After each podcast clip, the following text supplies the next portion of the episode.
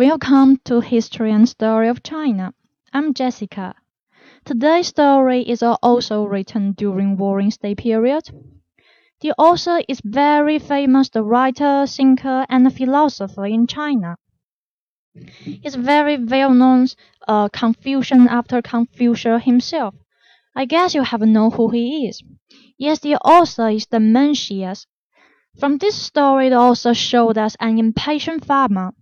He applies a very dramatic way in order to let his young shoots grow higher and stronger. The those the little young shoots end in tragedy. Let's find out what the farmer has done.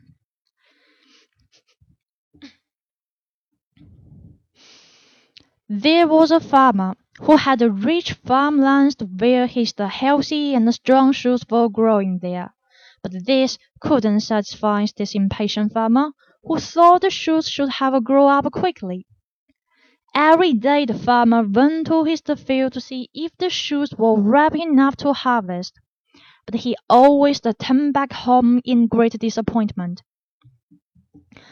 The shoes was hanging over his mind. He couldn't help himself think about this.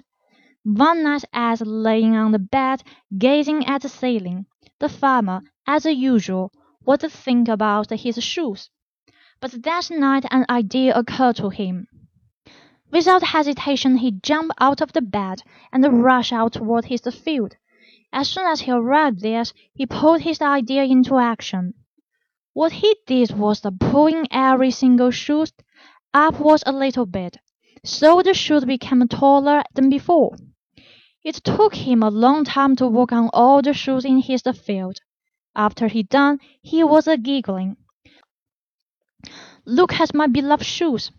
They are taller and stronger than ever. The harvest time is coming.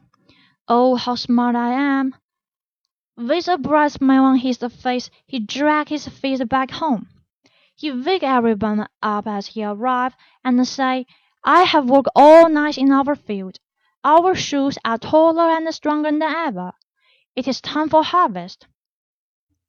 His son can't wait to see what happens, and then ran to his field where his father had worked all night long.